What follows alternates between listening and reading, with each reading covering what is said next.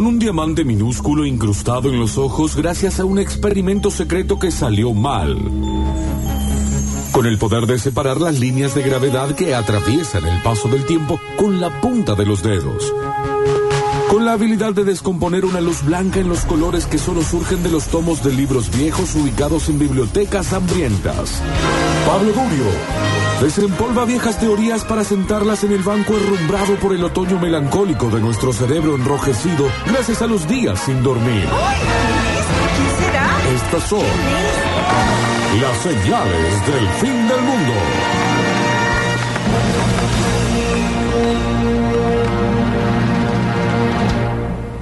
Ok.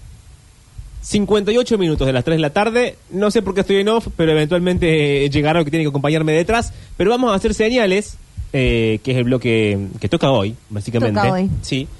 Em, estuve, para los que escucharon el programa toda la semana, esto se va a parecer levemente a lo que pasó el día martes, si no me acuerdo, que es cuando hablé del color azul.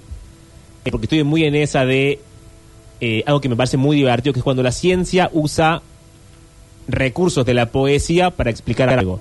Entonces, esa unión entre el lenguaje poético y el lenguaje de la ciencia eh, me parece muy interesante.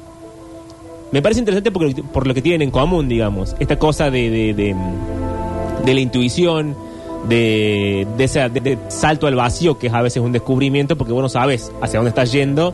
Tenés una teoría y una hipótesis, pero no sabes cuál va a ser el resultado finalmente hasta que no llegas eh, efectivamente ahí. Y lo mismo pasa con la poesía, jugar con las palabras. El resultado puede ser algo completamente eh, chapucero o puede ser algo realmente maravilloso. Hay algo en el descubrimiento de cómo funcionan las palabras que hace que lo que expresas tenga un sentido más allá de eh, la realidad efectiva. Es algo parecido a eh, las formas a veces complementarias que tienen la ciencia y la poesía para leer el mundo o descubrir en el mundo nuevas perspectivas, nuevas formas de ver las cosas. Por supuesto que el lenguaje de la poesía es más ambiguo y más inocente que el de la ciencia. Y por supuesto que dentro de la ciencia el lenguaje se supone puro de la belleza, de la búsqueda de la belleza, es la matemática.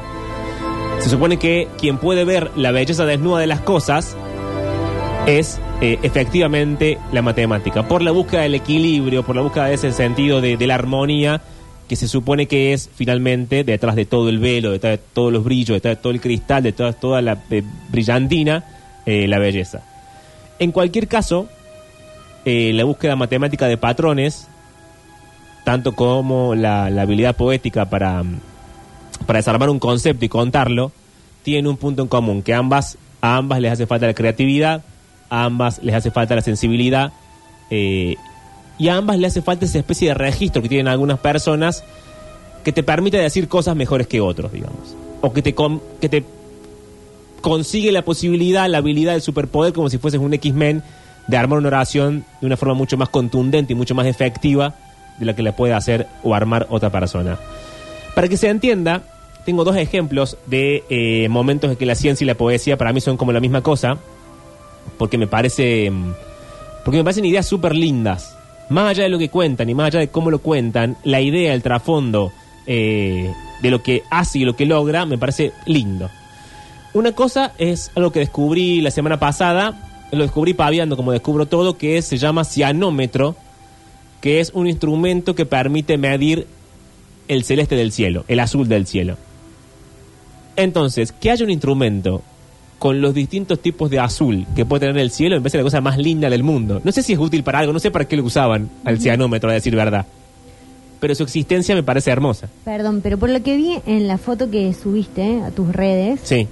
es como una especie, entendí yo, o me imagino otro, Eh, otro sí. elemento, como un círculo eh, de, de un material de plástico, cartón, de lo que sea, que tiene muchos eh, colorcitos, o sea, una escala de, de azules. Claro, como de azul al celeste, una cosa así. Y al en el centro tiene un espacio hueco. Sí. Entonces, se supone que cuando lo das vuelta y miras, dejas pasar el cielo y ves de qué color lo tiene. Claro, sí. Así sí. se usaría, digamos. Así se usaría, sí. Creo que es algo que se inventó hace mucho tiempo y no sé si se usa en la actualidad Entonces creo que tiene como esa gracia de los inventos del pasado que hoy han quedado medio en desuso. En realidad no tanto, porque por ejemplo eh, está lo que se llama Pantone, Sí, que es como un catálogo de, de distintos colores y que lo que hace Pantone es definir ciertos pigmentos. Por eso otro día también podemos hablar de esta historia que tiene que ver con por qué los colores se ponen de moda claro. o por qué los colores definen eh, algo en un determinado momento. Y Tiene que ver con pigmentos. Es muy interesante, digamos, de dónde Pantone no es que decide, bueno, este año el color va a ser el rojo rubí. No. Claro, es interesante cómo llega ¿Cómo hacia llega ahí.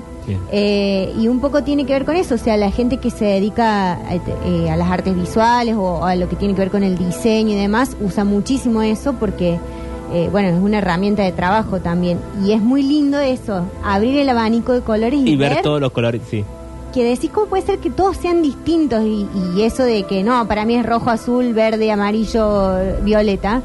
Y no, hay todo un universo De gigante. escalas y colores, sí, sí. Es, es una cosa muy linda, creo que los colores son una cosa muy linda en sí misma. Pero hay otro ejemplo que traje, que quizás sea el más claro de todos para mezclar poesía y ciencia, que es la idea de que en realidad, por cómo está contado el origen del mundo, es decir, el Big Bang, la supernova, etcétera, todos somos en algún punto polvo de estrellas. Hace poco, una artista mexicana que se llama Gabriela Fuchs tuvo el impulso, la necesidad, la curiosidad de eh, observar la ceniza de su papá muerto. La llevó a un laboratorio, le dijeron, bueno, lo hacemos, pero no creo que encontremos más que blanco, gris, negro, cenizas. Y al parecer encontraron en esas cenizas, y ella tiene imágenes que prueban lo que dice, nebulosas, discos galácticos, protoestrellas y microcosmos. Es decir, encontró una prueba más de que efectivamente nuestros cuerpos están hechos en un 97%, porque el otro es hidrógeno, de polvo de estrellas. Esto no es una idea que con la que ella se desayunó ahora, ya había pasado, había habido otras pruebas antes. Carl Sagan, que es eh, creo más contemporáneo a, a ustedes con el tema de, de la divulgación, etcétera, él fue uno de los que eh, hizo popular esta idea de que todos éramos efectivamente polvo de estrellas, pero también en el año 2010 un profesor de astronomía de la Universidad de Arizona que se llamaba Chris Impey afirmó que efectivamente todas las materias orgánicas que contienen carbono se produjeron originalmente en las estrellas. Claro que hasta ahí la ciencia, pero al mismo tiempo, si uno piensa en la idea misma de que nuestros cuerpos estén hechos de estrellas, es una idea poética. Entonces otra vez los dos lenguajes se cruzan y se contaminan. Hay un, un libro que se llama eh, Skippy muere. Es un libro, hay una tradición en Estados Unidos o en los libros de habla inglesa que son libros de campus, es decir, libros de campus universitarios o de internados, eh, pero tienen como, porque ellos tienen esa tradición de esos colegios y de esas universidades de ese tipo. Es un libro de, esa clase, es un colegio secundario y en un momento eh, hay uno de ellos que plantea la idea de que eh, le gustaría retroceder el tiempo atrás en el cual la humanidad ya no era este conjunto de caos, problemas, inconvenientes y malos entendidos, sino que todos nosotros éramos un punto muy, muy, muy pequeño en el universo en el que efectivamente estábamos todos juntos. Otra vez, la ciencia y la poesía. Vamos a escuchar un audio. El audio es de la traducción en español, en español de España, de esta misma idea. Eh, es eh, una parte del documental de Carl Sagan, donde dice efectivamente que somos polvo de estrellas y lo cuenta desde una parte del origen hasta nosotros los seres humanos de la siguiente forma. En otras nubes, conglomerados más masivos de gas y polvo formaron nuevas generaciones de estrellas. Medida que se formaban las nuevas estrellas, se adhirieron a ellas pequeñas condensaciones de materia, imperceptibles motas de roca y metal, hielo y gas que darían lugar a los planetas. Y en estos mundos, como en las nubes interestelares, se formaron moléculas orgánicas hechas de átomos que se habían producido en el interior de las estrellas. En los lagos y en los océanos de muchos mundos, la luz del sol destruyó moléculas que luego se unieron químicamente. Un día, entre estos experimentos naturales, surgió accidentalmente una molécula que podía hacer copias de sí misma.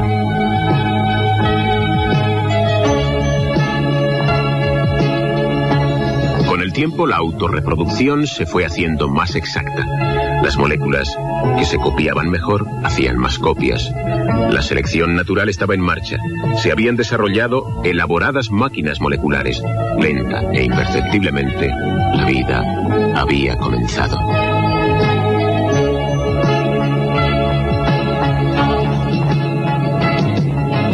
Conjuntos de moléculas orgánicas se convirtieron en organismos unicelulares que produjeron colonias multicelulares. Sus diferentes partes pasaron a ser órganos especializados. Algunas colonias se arraigaron en el fondo del mar, otras nadaban libremente. Se desarrollaron los ojos y ya el cosmos podía ver. Los seres vivos empezaron a colonizar la Tierra. Los reptiles gobernaron durante algún tiempo, pero luego dieron paso a pequeñas criaturas de sangre caliente con cerebros más grandes que desarrollaron destreza y curiosidad por su entorno. Aprendieron a usar las herramientas, el fuego y el lenguaje. La materia estelar, la ceniza de la alquimia estelar, había cobrado vida.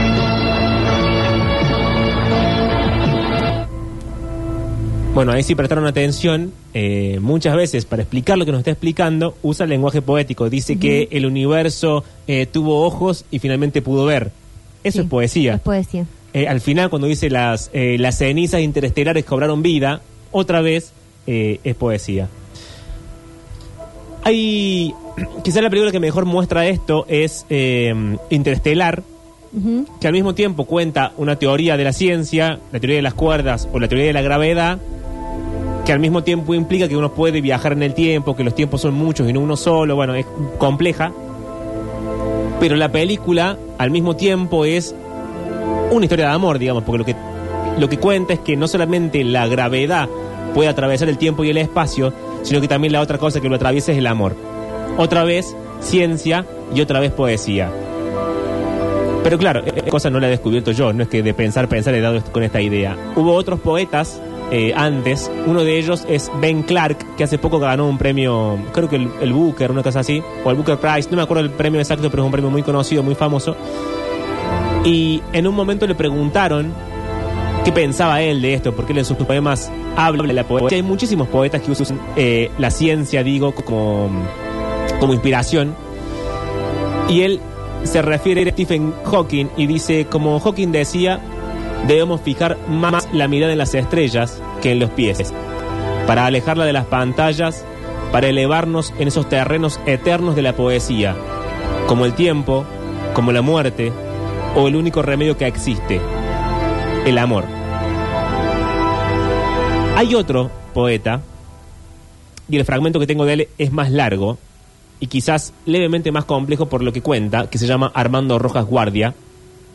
Y entonces lo que va a decir es que hay visiones de la ciencia, la física cuántica o eh, toda la parte de, de las estrellas, toda la parte cosmológica que deriva de eso, que son verdaderos momentos poéticos. Otra vez lo mismo, va a hablar de la gravedad, va a hablar del tiempo, va a hablar del espacio y va a hablar de la cruz entre todas esas cosas. Y al mismo tiempo va a tener este mensaje siempre presente en todas estas ideas, que es que es tan grande, tan complejo el asunto, y al mismo tiempo queriendo o no, o no, somos parte de esa complejidad,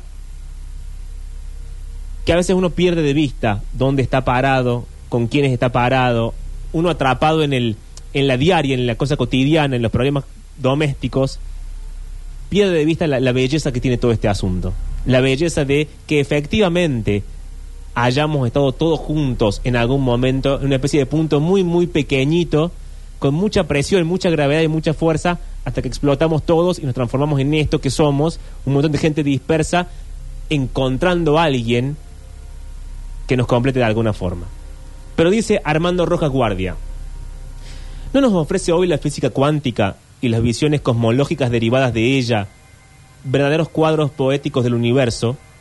Poéticos no solo en el sentido escueto de la belleza formal, sino en el infinitamente más profundo de que ante ellos somos colocados de bruces frente al desafío de lo indecible, de lo que en su inagotabilidad de significado subvierte nuestra habitual seguridad, nuestras costumbres mentales.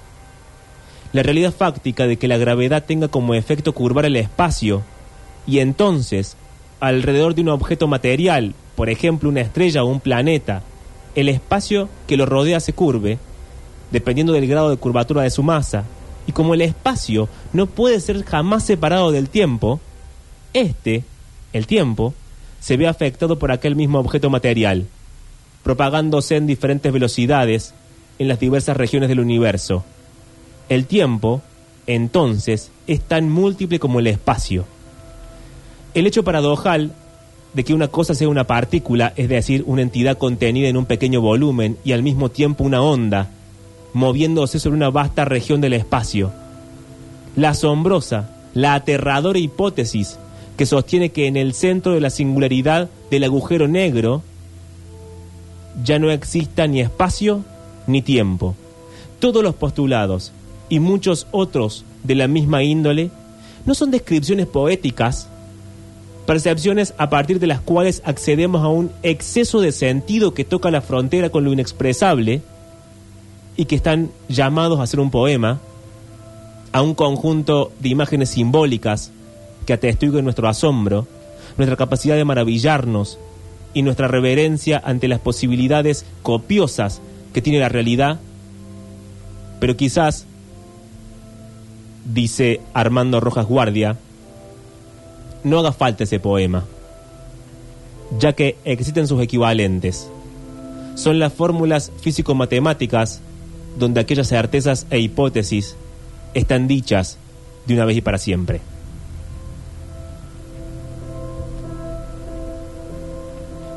Se me ocurrió esto por dos cosas.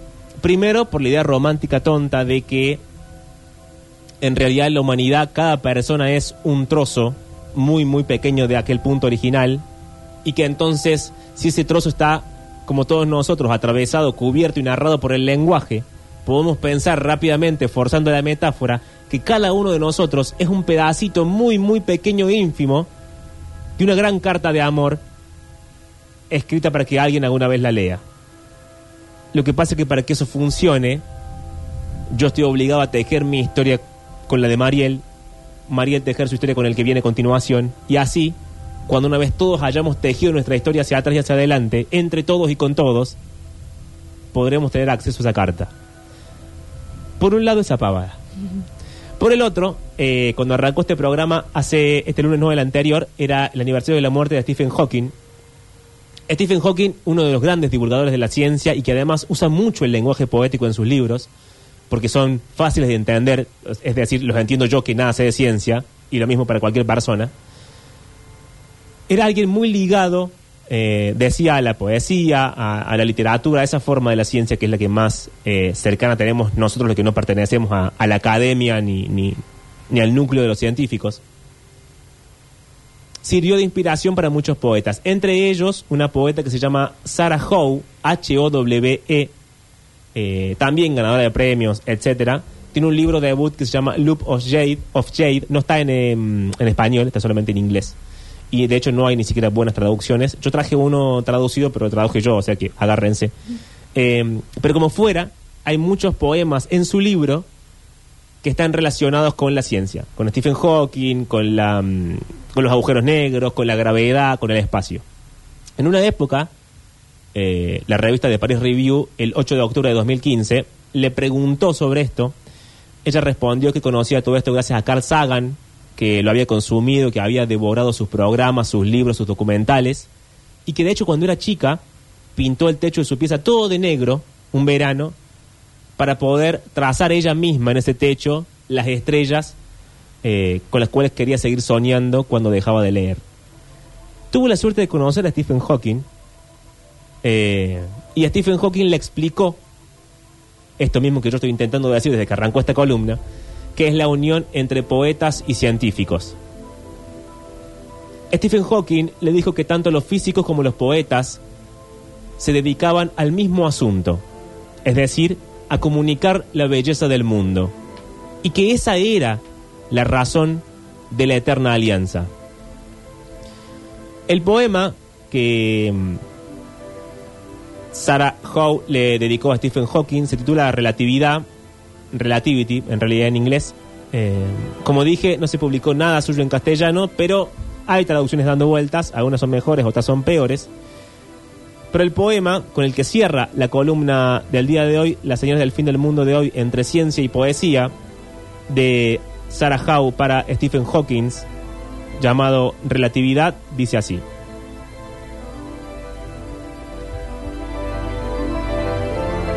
Cuando despertamos, movidos por el pánico, en la oscuridad nuestras pupilas se aferran a la forma de las cosas conocidas.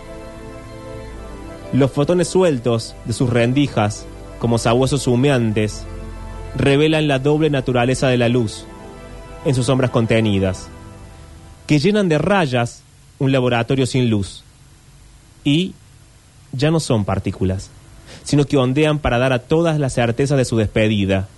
Porque ¿qué es certero en un universo que hace efecto Doppler, como si fuera el grito de una sirena a, medida- a medianoche? Se diría que una luz, vista desde arriba o desde abajo, cuando se mueve el tren, explica certeramente por qué el tiempo se dilata como una tarde. Predice agujeros negros donde se entrecruzarían las líneas rectas, cuyos horizontes, pesados, no serán conocidos siquiera por la luz de las estrellas. Si a tanta abstracción podemos llegar, ¿podrán nuestros ojos alguna vez acostumbrarse a la oscuridad?